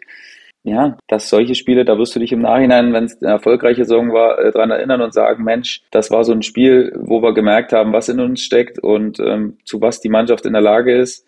Und ähm, ja, ich hoffe, dass es, dass es am Ende für die Mannschaft jetzt so einen Push gibt, dass er, dass er noch mehr an sich glaubt und das Spiel noch mehr äh, in die Hand nimmt und dann eben äh, jetzt weiterhin oben, oben dabei ist. Ich meine, das sieht ja jetzt auf der äh, Tabelle sehr gut aus. Ne, das, ist, das ist alles eng, logischerweise, aber man ist genau da, wo man sein wollte und sein muss auch, ne, in den Top 5. Und jetzt gibt's natürlich ein extrem reizvolles Spiel in Essen. Ich habe dir, ich glaube, ich hatte erwähnt, dass ich auch äh, diese Saison schon in Essen einmal war da ist natürlich auch grandiose Stimmung. Ne? Und äh, wenn ich da jetzt noch die Dynamo-Fans entgegensetze auf der anderen Seite, dann solltest du dich auf den Weg machen nach Essen, Jens. Ich weiß nicht, wie deine Planung ist, aber da lohnt sich auf jeden Fall mal vorbeizuschauen. Ich äh, würde es dir empfehlen. Heiße Atmosphäre an der Hafenstraße, aber so viele Dynamo-Fans werden natürlich nach den Vorfällen von Bayreuth nicht mitfahren, äh, weil äh, der Vorverkauf, der freie Verkauf wurde ja gestoppt, äh, nach dem, was da in Bayreuth äh, passiert äh, ist. Und bei den weiteren Auswärtsspielen in diesem Jahr in Mannheim und Wiesbaden wahrscheinlich dann gar keine Auswärtsfans mehr. Aber die Suppe hat man sich selbst eingebrockt. Apropos Wien-Wiesbaden. Wien-Wiesbaden ist für mich so, äh, ja, auch eine der Mannschaften, die so so heimlich still und leise dort in der dritten Liga äh, anklopft und äh, ja, mit dem Ex-Trainer von Dynamo Dresden, Markus Kauzinski, momentan richtig gut performt. Auch am Wochenende wieder gewonnen in Zwickau, muss man auch erstmal schaffen. Ja, die überraschen mich auch sehr. Ist auch für mich neben Elversberg dann so ein bisschen die, die Überraschung. Die haben sich jetzt, äh, wie du sagst, so ein bisschen still und leise, äh, haben sie sich jetzt da oben festgesetzt. Und wie du sagst, in Zwickau ist es wirklich sehr, sehr schwierig äh, zu gewinnen. Egal, ob Zwickau mal einen guten oder einen schwächeren Tag hat, das ist einfach sehr schwierig, weil da auch eine große Mentalität in der Truppe herrscht und du die erstmal knacken musst. Bin gespannt, ob sie das, ob sie das weiter konservieren können und weiter halten können. Ähm, dann äh, hat uns äh, Markus Konzinski alle Lügen gestraft, weil letzte Saison dachten wir, hu, das war dann vielleicht nicht der richtige Schritt. Da sieht man überhaupt gar kein Bild so richtig bei Wiesbaden. Ja. Haben sie auch wirklich äh, teilweise erschreckende Ergebnisse abgeliefert, aber jetzt sieht das sehr, sehr gut aus und ähm, ja, bin gespannt, ob sie das halten können. Hm. Enttäuschung dagegen nach einem guten Saisonstart beim ersten FC Saarbrücken. Und äh, ja, da ist der Trainer Uwe Koschinat natürlich auch nicht mehr im festesten Sattel. Ähm, ich, hast du das Interview von Daniel Batz mitbekommen? Ja, habe ich gesehen. Puh, schwierig, ne? Ja, der hat natürlich jetzt nicht viel zu sagen gehabt. also, also, wenn, wenn du so im, im, im Rasengeflüster mit mir reden würdest, wäre die Folge nach zwei Minuten zu Ende. Also ja, da könnte ich dir 20 Fragen stellen und, und äh, also irgendwie ein bisschen schwierig. ja, also ganz schwierig. Aber da kann man doch aber sagen, okay, ich will heute nichts sagen. Ich gehe weiter. Also, ja, genau. Dann müsste man sich eigentlich nicht hinstellen. Aber gut, er wollte wahrscheinlich wirklich dokumentieren, wie die Stimmung ist und dass es keiner irgendwie auf die leichte Schulter nimmt. Also so ein Derby äh, ist natürlich so, aber Saarbrücken ist für mich, muss ich fast schon sagen, so ein bisschen ein toxisches Umfeld. Ich kann es gar nicht so richtig beschreiben, weil ich zu dem Verein gar keine Beziehung habe, aber gefühlt gewinnen die vier Spiele, dann verlieren die eins oder spielen einmal unentschieden und da ist sofort wieder die Suppe am Köcheln und äh, alles wird in Frage gestellt, die Fans sind stinksauer. Ich weiß nicht, wo so richtig diese krasse Erwartungshaltung herkommt dass man jetzt mit Saarbrücken auf dem ersten Tabellenplatz stehen muss, am besten noch mit fünf Punkten Vorsprung. Ich kann das nicht so richtig nachvollziehen, bin aber auch nicht so weit drin, dass ich, dass ich sagen könnte, warum das so ist. Aber es ist aus der Ferne betrachtet sehr, sehr unverständlich, weil das natürlich nicht dazu beiträgt, dass du in Ruhe arbeiten kannst und dass du da, dass du dich in Ruhe weiterentwickeln kannst. Ähm, Im Grunde genommen ist ja, klar sind sie jetzt, haben sie schon einen Mini-Abstand, aber das ist alles noch äh, okay. Also ich glaube auch nicht, dass man mit der Mannschaft jetzt Erster sein muss. Also ist, die haben natürlich investiert und die wollen auch oben dabei sein, das ist in Ordnung.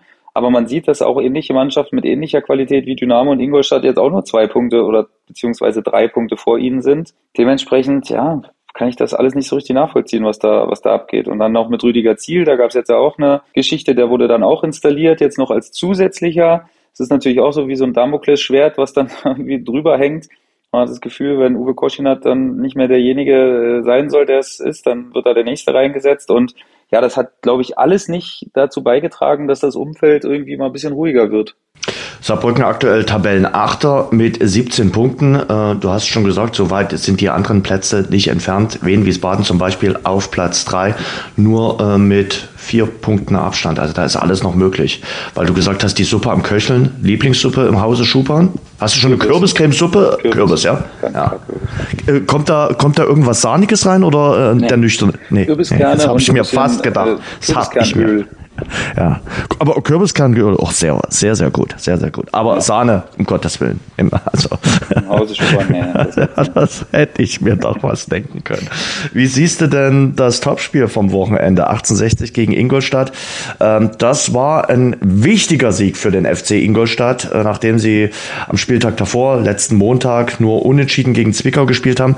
Haben sie jetzt mal einen rausgehauen äh, und 1860 äh, die erste Heimniederlage zugefügt. Das war auch ein sehr schönes Spiel, ähm, was ich jetzt in der Zusammenfassung dann echt auch genossen habe, weil es da sehr, sehr heiß herging. Das war sehr intensiv und sehr, sehr niedliche Zweikämpfe. Ich glaube, dass man sich aus 1860-Sicht ärgern muss, weil es, glaube ich, zwei potenzielle Platzverweise hätte geben müssen für äh, Ingolstadt, zwei gelb-rote Karten, die dann nicht gegeben wurden, was natürlich dann im Nachhinein ein bisschen ärgerlich ist.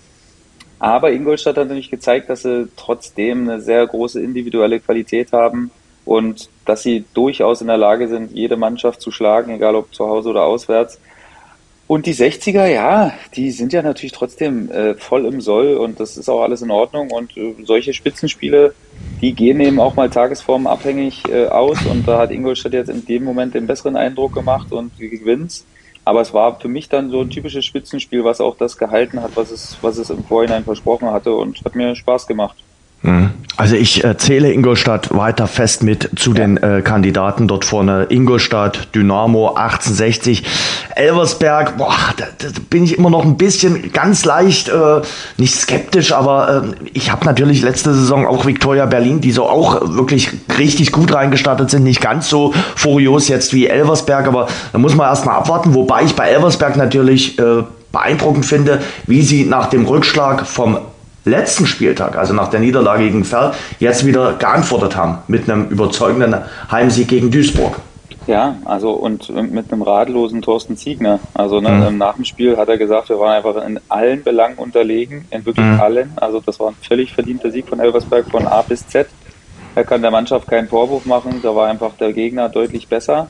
Mhm. Und ja, das ist natürlich äh, ein Beweis dafür, mit wie viel Selbstvertrauen Elversberg spielt und dass er sich jetzt selbst von so einer Niederlage, die natürlich logischerweise als Aufsteiger auch mal passieren kann, äh, nicht aus der Bahn werfen lässt, sondern weiterhin an die Art und Weise, wie man spielen möchte, glaubt. Und es gibt natürlich so ein paar Spieler, die da wirklich sehr auf sich aufmerksam machen. Ne? So ein Janik Rochelt ist natürlich jemand, der das, äh, der das Treiben da völlig verrückt macht. Hm. Und äh, Mustafa ist auch jemand, der, äh, der sehr, sehr auffällig ist mit Kevin Coffey zusammen, der ein wunderbares Tor gemacht hat. Da können wir uns nochmal unterhalten, wessen Hackentor schöner war, das von Kammerknecht oder äh, das von Coffey. Die waren natürlich beide Marke, Marke extra äh, vagant und äh, extra schön. Und ja, also Elversberg macht mir im Moment nicht den Eindruck, dass sie irgendwie mal nachlassen. Also das funktioniert schon sehr gut. Horst Steffen hat da ein gute, gutes System äh, implementiert in, die, in diese Mannschaft, womit sie sich anscheinend voll identifiziert. Und momentan machen sie mir wirklich nicht den Eindruck, als, äh, als dass sie jetzt da mal äh, einen Gang zurückschalten. Hm.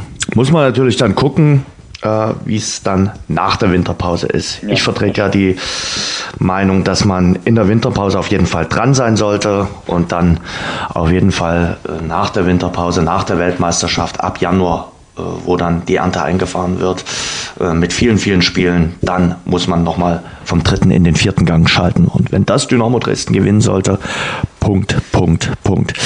Wir müssen über die Absteiger aus der Bundesliga reden, über die Teams, die auch in der letzten Saison sich mit den Plätzen 17 oder 18 gut auskannten und das jetzt auch wieder tun. Also die haben sich offenbar so wohl gefühlt, dass sie gesagt haben, okay, sind jetzt abgestiegen, machen wir jetzt gleich nochmal in der zweiten Bundesliga.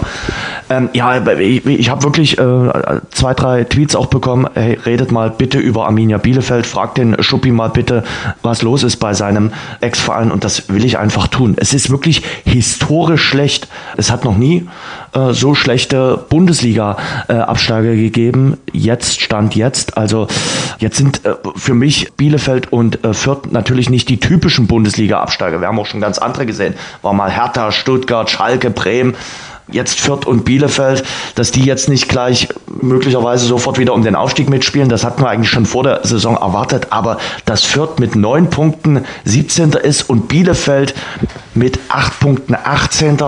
Das hätte ich nicht gedacht. Mit was fangen wir an? Fangen wir mal mit Fürth an. Fürth hat den Trainer noch nicht gewechselt und äh, der Trainer hat von Azusi auch nochmal ja, Treuebekundung bekommen. Marc Schneider, der Schweizer, seine Bilanz ist natürlich wirklich nicht die beste ganz schwierig eben. Und ich meine, ich kann ein Lied davon singen. Bei uns war es ja ähnlich letzte Saison. Mhm. Wenn du absteigst und du schaffst es nicht, halbwegs eine andere Stimmung zu kreieren, und damit meine ich jetzt nicht in der Vorbereitung, das ist möglich, das hatten wir auch, da hatten wir auch eine gute Stimmung. Aber wenn du direkt wieder mit äh, wenigen Punkten reinstartest in die Saison, dann kommt natürlich so ein kollektive, so kollektive Schluchzer und äh, Mann geht das wieder so weiter und die Mannschaft äh, hinterfragt sich und ist immer noch äh, ohne Selbstvertrauen da und äh, hat immer wieder so diesen, dieses Gefühl, ach, jetzt geht das wieder so weiter und du bemitleidest dich so ein bisschen und du kommst nicht raus aus der Situation. Und so geht's gerade sowohl Fürth als auch, äh, als auch der Arminia. Und das ist wirklich also alarmierend, muss man sagen. Also nicht jetzt alarmierend, weil die Mannschaft so schwach ist oder so, sondern alarmierend, weil es eben eine ganz, ganz schwierige Situation ist, vor allen Dingen psychisch weil über die Qualität der Mannschaften, da brauchen wir uns, glaube ich, äh, da nichts vormachen. Das äh, sollte zu höherem reichen bei beiden. Und äh, dementsprechend ist es für mich ein ganz klar eine psychologische Geschichte.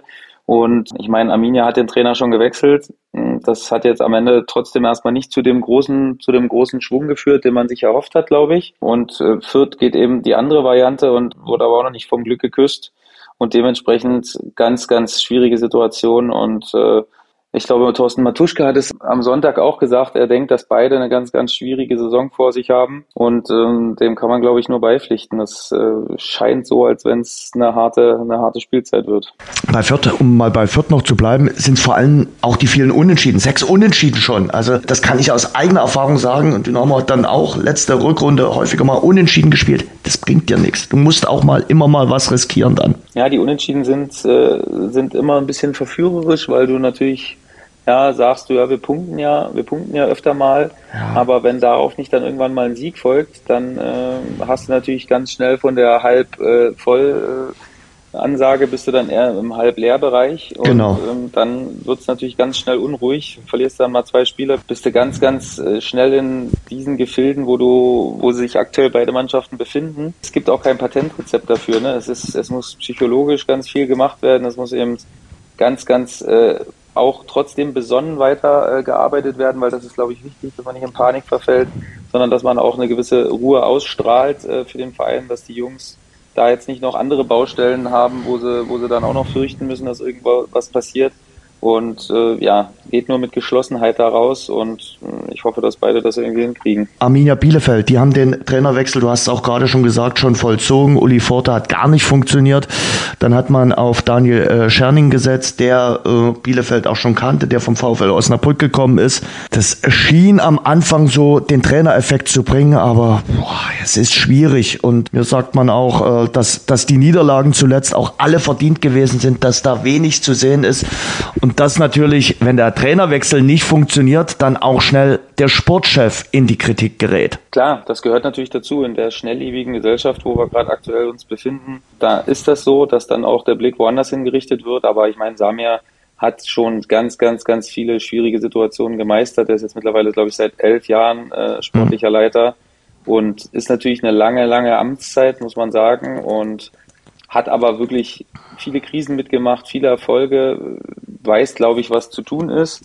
Und ähm, dementsprechend, ja, würde ich jetzt diese Baustelle überhaupt nicht aufmachen. Also das ist, glaube ich, was, was der Verein jetzt gerade überhaupt nicht gebrauchen kann, weil was soll denn ein neuer sportlicher Leiter jetzt äh, gerade eben bewirken? Also nichts. Außer, mhm. dass er dann im Wintertransferfenster irgendwie mal was aber auch nur sehr begrenzt was machen kann, weil ich meine, also ist jetzt nicht so, dass äh, die Arminia noch irgendwo 10 Millionen rumzuliegen hat, die jetzt nur warten darauf, eingesetzt zu werden im Winter. Ne, das ist jetzt auch eher eine Wunschvorstellung, dass jetzt ein neuer sportlicher Leiter auf einmal da den, äh, den großen Umschwung bringen würde. Mhm. Das sehe ich überhaupt nicht so. Dementsprechend glaube ich, sollte man den Hauptaugenmerk darauf äh, legen, jetzt so zu punkten, dass man äh, nicht irgendwie abgeschlagen oder so ist, und dass man dann Daniel Scherning im Winter äh, mit ein bisschen mehr Zeit und der Vorbereitung eben seinen Spielstil, der sehr intensiv ist, der aber sich völlig unterscheidet hat äh, zu Frank Kramer oder äh, jetzt auch Uli Forte, der braucht natürlich ein bisschen Zeit, bis das, bis das greift und ähm, die sollte man ihm geben und ich glaube, dann äh, wird es am Ende auch klappen, dass man, dass man sich davon entfernt. Aber äh, du musst natürlich gucken, äh, dass dieser Trainerwechseleffekt nicht komplett verpufft. Also äh, die Gefahr besteht natürlich schon, äh, weil aktuell die Ergebnisse sprechen jetzt nun nicht wirklich äh, für die Arminia. Und ja, du hast schon gesagt, man muss versuchen, sich jetzt irgendwie in die Winterpause äh, reinzuretten, aber ein paar Pünktchen braucht es natürlich da schon noch. Also äh, mit, mit den acht Punkten äh, wird es äh, schwierig sein. Jetzt Auswärtsspiel gegen Hannover, dann Pokalspiel beim VfB Stuttgart. Oh, Stuttgart gegen Bielefeld ist auch ein schönes Krisentreffen im DFB-Pokal. Und dann Heimspiel gegen St. Pauli. Über St. Pauli will ich auch gleich noch reden, da läuft es auch nicht äh, besonders gut. Das sind natürlich jetzt auch Gegner, also gerade St. Pauli, äh, wo du dann auch mal versuchen musst, dreifach zu punkten. Das ist so. Also am Ende gibt's jetzt auch keinen, also ich würde Arminia gegen jeden Gegner im Moment trotzdem was zutrauen, weil die mhm. Mannschaft ja grundsätzlich eine, eine, eine gewisse Qualität besitzt und in der Lage ist, jeden Gegner zu schlagen. Aber momentan scheint es eben vor allen Dingen in den Köpfen nicht zu passen. Und da muss Daniel Scherning eben arbeiten jetzt, äh, dass das, dass das funktioniert und dass er das hinkriegt, die Köpfe frei zu machen und dass die Jungs wieder befreiter aufspielen. Und ähm, dann kann es natürlich auch mit so einer Konstellation, dass du jetzt zwei Spiele schnell hintereinander hast, dann äh, mhm. kannst du auch gleich relativ äh, den, den Fokus wieder so setzen, dass man in andere Richtungen schielen kann. Und ich hoffe, dass das gelingt, weil das wäre für die Stadt, für den Verein, wäre das jetzt natürlich ein absoluter Skandal, wenn, wenn man da jetzt ganz unten äh, hängen würde und äh, nach diesen zwei Bundesliga-Jahren dann jetzt äh, so in Schwierigkeiten hängt, das ist wirklich, wirklich nicht schön und ich wünsche es keinem, der da beteiligt ist oder sich äh, als Fan irgendwie jede Woche die Haare rausrauft. Das wäre wirklich nicht gut. Wie ist denn so ein Montag äh, nach so einem Wochenende für einen äh, Sportchef, äh, wenn du verloren hast? Äh, wie viele Gedanken gehen dir da an dem Wochenende durch den Kopf? Wie, wie bescheiden ist dann so ein Wochenende? Naja, du hast halt das Problem, also aufs kurzfristige Tagesgeschäft hast du, kannst du halt nicht viel kannst du nicht viel ausrichten. Ne? Mhm. Am Ende ist der Trainer der Verantwortliche für die Mannschaft, der kann kurzfristige Erfolge setzen mit Ansprachen, mit Einzelgesprächen, mit äh, gegebenenfalls Taktikänderungen oder äh, andere Spieler spielen lassen. Ne? Der hat natürlich einen sehr viel größeren Einfluss. Man kann natürlich immer wieder nur auch den Finger in die Wunde legen und auch kritische Gespräche mit dem Trainerstab äh, nachher suchen, ne? Mhm. Äh, so ein bisschen zu ergründen, woran liegt's denn eigentlich? Das macht man dann auch zusammen, logischerweise. Ne? Das ist dann eine äh, Zusammenarbeit, wo man auch äh, verschiedene Sichtweisen austauscht. Ne? Das geht jetzt nicht immer nur darum, irgendwelche Schuldige zu finden, sondern einfach mhm. versucht zu, äh, herauszufinden, wo liegt das Problem, wo ist die Ursache und wie kann man es beheben. Und dementsprechend ist so ein Montag dann, je nachdem, ob dann jetzt frei ist, die haben ja schon Freitag gespielt, also wird der Montag jetzt nicht frei sein, ähm, geprägt von, von einem langen Austausch, von vielen Gesprächen, von vielen Ideen, von endlosen Sitzungen quasi, ne, wo man versucht einfach äh, dieses entscheidende Puzzleteil zu finden, äh, was die Sache wieder zusammensetzt. Und das sind schon so Tage, die sind natürlich einerseits gut, weil es auch zusammenschweißt, ne, so lange Zeit zusammen äh, Ideen zu arbeiten, aber auch sehr ermüdend, logischerweise. Hast du auch mal auf den Tisch gehauen? Also ja, einfach mal so aus Wut? Meine, es müssen ja? auch kritische Fragen gestellt werden. Ne? Es müssen auch Fragen erlaubt sein, äh, wo man sich mal, wo man sich mal rauft untereinander, wo man auch unterschiedlicher Meinung ist. Das gehört, glaube ich, dazu, weil wenn ich alles erzähle, was der Trainer nur erzählt, ja, da brauchen wir uns nicht zusammensetzen. Also das ist ja hm. auch klar. Ne, dass auch kritische Fragen erlaubt sein müssen, aber es muss eben alles intern ablaufen. Mhm. Da gehört nichts nach außen. Das sind Sachen, wo man sich untereinander reibt und ähm, das ist, glaube ich, ganz, ganz wichtig. Ja, aber es ist ja für uns Außenstehende, die wir leider in solchen Sitzungen selten oder nie dabei sitzen dürfen, immer sehr interessant, was passiert dann, wie funktioniert es dann im Inneren eines Fußballvereins. Und deshalb frage ich da gerne nochmal nach. Was glaubst du, die Stimmung beim FC St. Pauli ist sicherlich auch nicht die beste. Äh, so eine tolle letzte Saison gespielt, nur knapp am äh, Aufstieg vorbeigeschrammt, auch im Pokal für Furore gesorgt. Ich glaube, sie waren komplett oben auf, nachdem sie dann äh, Borussia Dortmund rausgehauen haben im DFB-Pokal und vom Aufstieg träumten, den HSV in dem Derby besiegt haben. Und jetzt, oh, graue Wolken über Millantor. Und Timo Schulz äh, wird auch schon, wenn ich da beim Boulevard lese, in Frage gestellt. Jetzt am Wochenende die bittere Niederlage, die Last-Minute-Niederlage in Braunschweig. Huiuiui. Ja, das ist eine ganz, ganz schwierige Situation für St. Pauli. Ich meine, allgemein muss man, glaube ich, sagen, das Kalenderjahr 2022 ist kein gutes für St. Pauli. Da ging es schon in der Rückrunde äh, rapide abwärts. Und ähm, dieser Trend hat sich jetzt äh, weiterhin verfestigt, dass die Mannschaft äh, überhaupt nicht an das anknüpfen kann, was sie, was sie dann so überragend in der, in der Hinrunde und vor allen Dingen in der Saison dann davor, in der Rückrunde, äh, abgeliefert hat.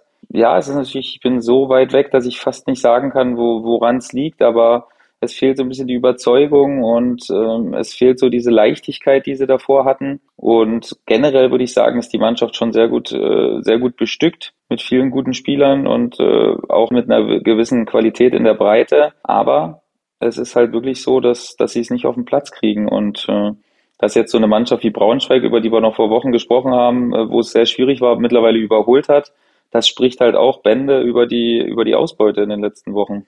Glaubst du, dass äh, Timo Schulz den Turnaround schaffen kann? Also ich glaube, dass äh, der Verein äh, St. Pauli nicht dafür bekannt ist, Kurzschlussreaktionen äh, zu machen und dass es auch belohnt wurde, dass sie damals in der durchaus schwierigen Situation an, äh, an Timo Schulz festgehalten haben.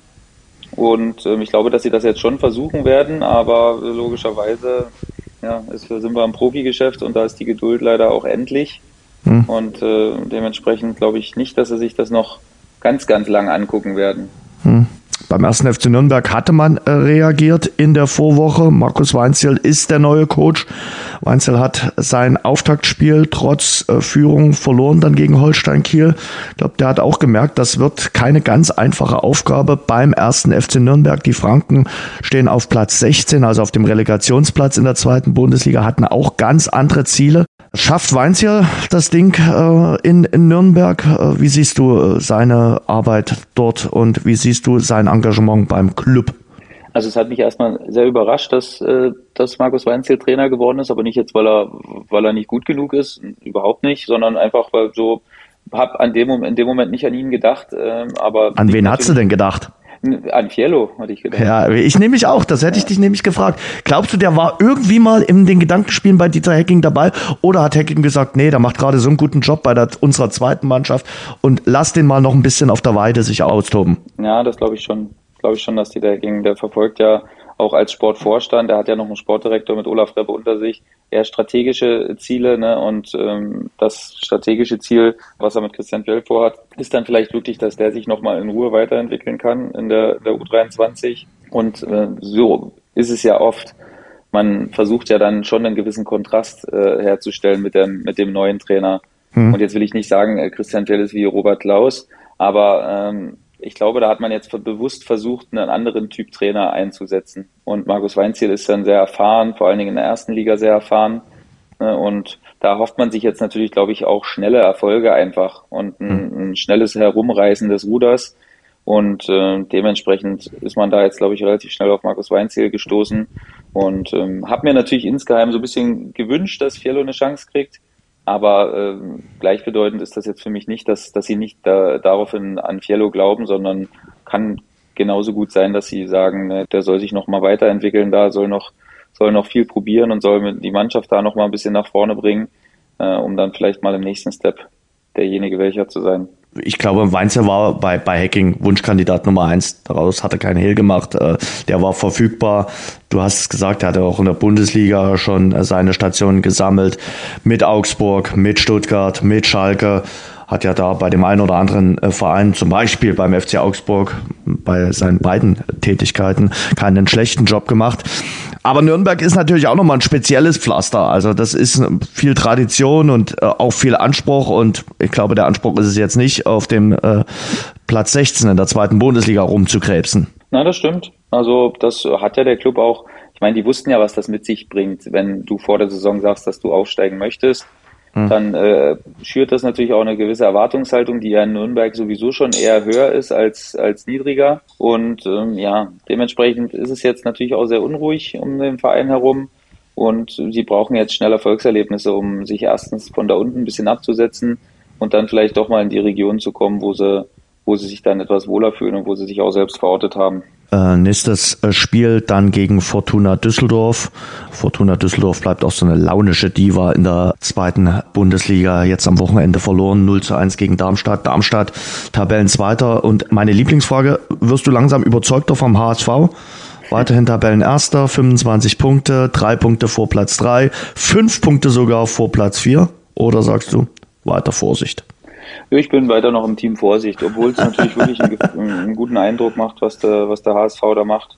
Aber ja, das haben wir schon zu oft gesagt, als dass ich jetzt sagen würde, äh, ich bin jetzt, ich setze jetzt all meine Chips auf den Aufstieg vom HSV. Also da wäre ich noch vorsichtig. Wie sieht's bei dir aus?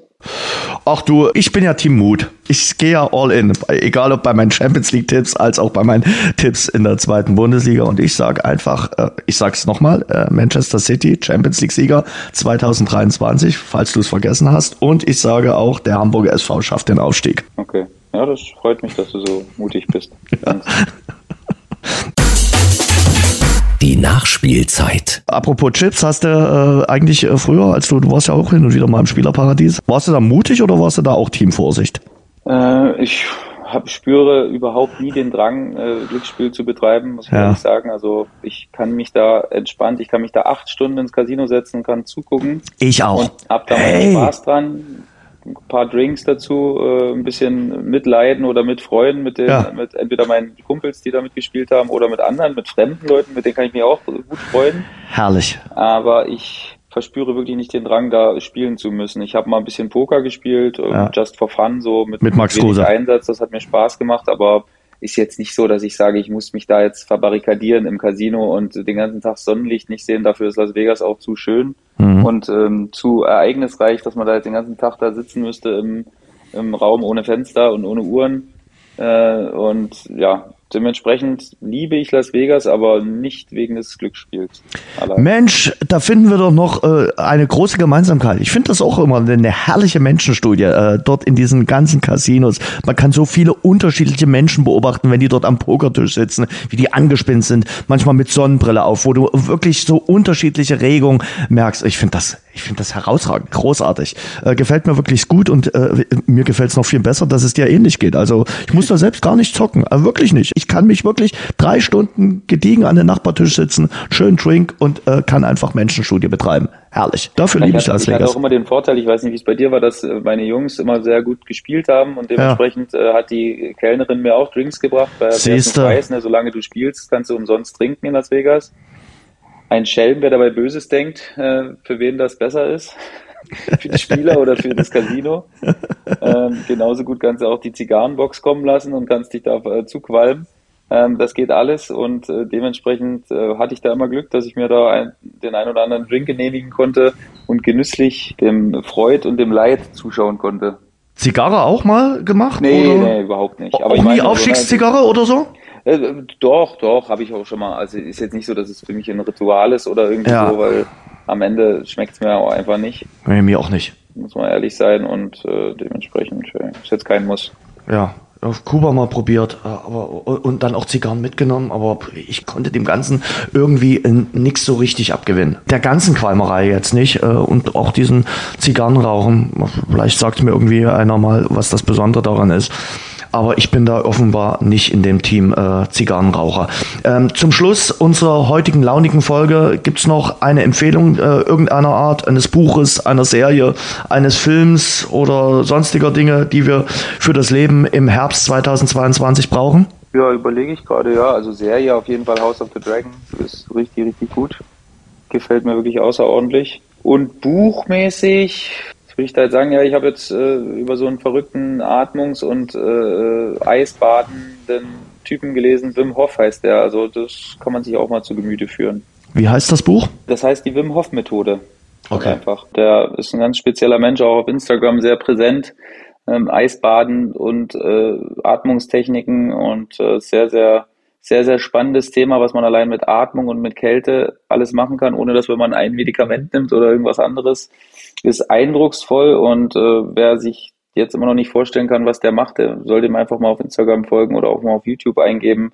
Da gibt's ganz viele Videos und es ist wirklich ein sehr, sehr interessantes Thema, weil man eben durch relativ wenige Sachen, auch ohne dass man irgendwas investieren muss, ne? also eine kalte Dusche oder eine kalte Tonne könnte theoretisch jeder haben äh, oder und atmen muss auch jeder. So dementsprechend äh, ist das jetzt mal so ein Lifehack, wie man sagt, oder Biohacking, äh, wo man wirklich ein bisschen was für sich rausholen kann, ohne dass man groß investieren muss. Ja, Politiker empfehlen uns doch im Winter 2022 nicht warm zu duschen und dann duschen wir halt kalt. Ja. Ähm, hast du mal äh, Eisbaden gemacht? Also, äh, ja. also ich, boah, schwierig, schwierig. Ja. Also ich mache es bei mir jetzt hier, weil ich gerade leider nicht die Möglichkeit habe, aber ich, also ich mache kalt duschen. Mhm. Jeden Tag zwei Minuten soll man sich mal wirklich zu Gemüte führen. Und kälteste Stufe, zwei Minuten ist lang. Also die sind wirklich lang, die zwei Minuten. Aber man hat halt wirklich ein extrem cooles Gefühl, ein pushendes Gefühl, ein äh, belebendes Gefühl, ein erwachendes okay. Gefühl und halt wirklich, da werden so Urinstinkte geweckt, die einfach, äh, die einfach ganz, ganz instinktiv bei uns äh, geweckt werden und es ist wirklich ein ganz Welche ganz, Urinstinkte? Ja, es gibt laut ihm Urinstinkte, es gibt nur zwei, zwei ganz entscheidende Urinstinkte, das ist Hunger hm. ne, und äh, Kälte, weil früher okay. gab es eben keine zwölf Rollis und äh, noch drei Kapuzenpullis. Da hat man sich ein Bärenfell überge übergelegt und dann äh, war es trotzdem nicht so richtig warm. Ne? Und deswegen ist das so ein Urinstinkt, der bei uns geweckt wird und ist sehr interessant, wirklich. Und äh, dieser Mensch, da, man kann ganz viel nachlesen, ne? dem, haben sie, dem haben sie Bakterien äh, gespritzt und der ist einfach nicht krank geworden. Also ah. äh, das ist wissenschaftlich belegt. Ganz viele Studien wurden mit dem gemacht, weil man das nicht glauben konnte, dass der durch seine, durch seine Lebensweise eigentlich fast immun gegen ganz, ganz viele Sachen ist. Und es lohnt sich auf jeden Fall, sich mit ihm mal zu beschäftigen, weil das wirklich äh, sehr spannend ist, was er da für Ansätze fährt. Und wie gesagt, das ist kein Hokuspokus, da haben sich ganz viele Wissenschaftler mit beschäftigt und ja, sehr interessant. Und die zwei Minuten misst du richtig mit Uhr ab oder lässt du leider ja, nebenbei laufen man, oder wie, wie funktioniert das? Mittlerweile kriegt man ein Gefühl, aber ich habe auch oft die, die, die Apple Watch dabei okay. und lasse die zwei Minuten laufen, aber ah. ich bräuchte sie nicht mehr, glaube ich. Ich kann gut abmessen, wann die zwei Minuten um sind. Hm. Äh, man gewöhnt sich logischerweise auch an die Kälte. Also ist jetzt nicht mehr so, dass das immer noch gleich kalt ist, aber ja, jetzt für den Winter, dann muss ich mir dann schon mal was einfallen lassen. Ich muss mir mal so eine Tonne besorgen, irgendwie, wo man dann nochmal, das ist natürlich dann der, je kälter das Wasser logischerweise, desto größer der Effekt, ähm, desto schwieriger wird's aber auch, auch klar. Und ich hoffe, ich bekomme demnächst ein Foto von dir, wie du bis zum Hals in so einer Tonne drin steckst. da lachst du. Ja. Du, ich höre so oft auf dich und mache einiges, was du mir empfiehlst. Äh, widerwillig teilweise, aber ich mache es. Aber dass ich mich jetzt in eine Eistonne stecke, pff, das sehe ich noch sehr weit entfernt. Also okay. Also davon bin ich so weit entfernt, wahrscheinlich wie Schalke 04 von einem Champions League Platz. Okay. Also von dort daher, da sehe ich mich noch nicht. Aber was nicht ist, kann ja noch werden. Wer weiß, genau. Mach du dir warme Gedanken, egal ob mit oder ohne Bärenfell. Das war auf jeden Fall eine schöne Runde wieder. Äh, es war ein schöner Wochenstart. Sebastian, schöne Grüße nach Würzburg ins Homeoffice äh, und danke dir für deine Eingebung. Ich danke dir, mein Lieber. Ich wünsche dir auch eine schöne Woche. Und ja, wir sehen und hören uns. So, das war unser Rasengeflüster, der Fußball-Podcast, exklusiv mit Radeberger Pilsner. Tradition verbindet, Leidenschaft vereint. Radeberger, das Pilsner. Danke für die Unterstützung. Danke euch fürs Zuhören. Und wenn ihr Lust habt, dann hören wir uns nächste Woche wieder. Bis dahin, passt gut auf euch auf. Das war das Rasengeflüster, der Fußball-Podcast. Danke fürs Zuhören. Abonniert uns bei Spotify, Apple Podcast und überall dort, wo es Podcasts gibt. Mehr auch im Netz unter rasengeflüster.de.